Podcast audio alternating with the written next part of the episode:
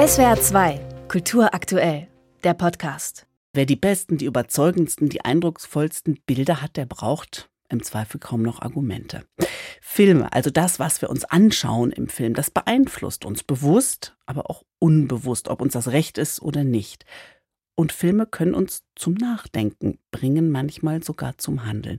Und darum geht's bei der rheinland-pfälzischen Schulkinowoche, die schon seit Montag läuft. Da sind landesweit Schülerinnen und Schüler eingeladen, gemeinsam besondere Filme zu schauen und darüber zu diskutieren. Und in dieser Schulkinowoche in Rheinland-Pfalz spielt auch ein bundesweites Projekt eine Rolle. Film macht Mut. Da geht es um Rassismus und Antisemitismus in Filmen, speziell in Kinderfilmen. Und Nadine Aldag ist dabei für Rheinland-Pfalz verantwortlich. Frau Aldag, Film macht Mut. Das ist sozusagen die Überschrift, der Titel dieser Veranstaltungsreihe. Wem machen Sie denn Mut? Es geht uns vor allem wirklich um Kinder hier eben in Rheinland-Pfalz, aber das Projekt ist ja auch bundesweit hm. dann in der Klasse 1 bis 6. Das sind mhm. ja, ist ja eine ganz schön breite Spanne. Wir reden da von 6 bis 12-Jährigen ungefähr. Was, ja. was für Filme zeigen Sie denn zum Beispiel in der ersten Klasse? Also wir zeigen vor allem Kurzfilme, weil sich das Medium hm. ähm, besser für den Unterricht eignet. Zum Beispiel den Film Lambs von Gottfried Mentor. Es geht um eine Lammfamilie, die eben ihrem äh, kleinen Lämpchen jetzt beibringen möchte, wie es ist, so ein Schaf zu sein und äh, zeigt ihm eben, ähm, wie man zum Beispiel seine Frisur trägt, dass man geschert wird. Und das Lamm, das möchte aber viel mehr eine ganz, ganz bunte ähm, Mähne haben. Oder es möchte lieber viel mehr ähm, Blumen essen anstatt Gras. Das heißt, es ist eben ein bisschen anders als die Eltern. Und am Ende stellt sich heraus, dass es aber tatsächlich allen ähm, Lammfamilien auf der Wiese so geht und dass ihr Kind eben nicht genauso ist wie sie, sondern immer ein bisschen anders. Das heißt, es geht darum zu zeigen, dass es eine Vielfalt gibt, dass es Unterschiede gibt, aber dass sie total gut sind und dass jedes Kind eben so gut ist, wie es eben ist. Und Sie zeigen jetzt ja dann auch nicht einfach nur so einen Film, so einen äh, Kurzfilm, sondern äh, machen was oder gehen wie in die Klassen. Denn es geht ja nicht nur um die äh, Kinder, sondern auch Lehrerinnen und Lehrer, richtig? Genau, also wir sprechen eben auch über die Thematiken ähm, Rassismus und Antisemitismus, aber basierend immer auf dem Film, weil über dieses Medium kann man eben wunderbar über die Themen sprechen. Dadurch, dass sich Kinder in Filmen super schnell wiedererkennen und sich identifizieren können mit bestimmten Figuren, mit bestimmten Erfahrungen.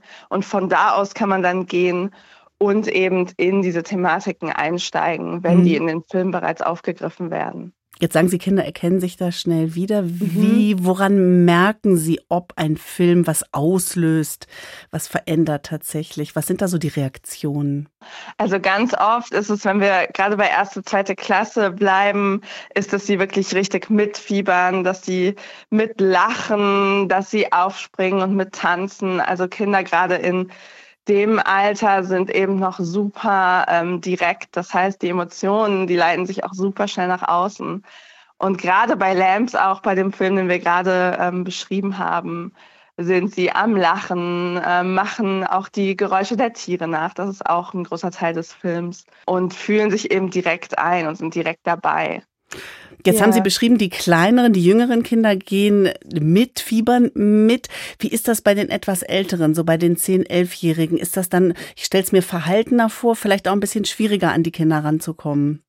Ja, bei denen ist es so, dass sie meist ja schon viel mehr äh, Medienerfahrung haben. Also die haben schon viel, viel mehr an Filmen gesehen. Und wenn wir mit äh, Kurzfilmen da ankommen, teilweise auch dokumentarischer Natur, ist es was, was deren Sehgewohnheiten noch gar nicht so entspricht. Also die schauen sich ja wirklich ähm, viele Filme, eben Langfilme im Kino an, eher gerne Superheldenfilme werden immer wieder genannt.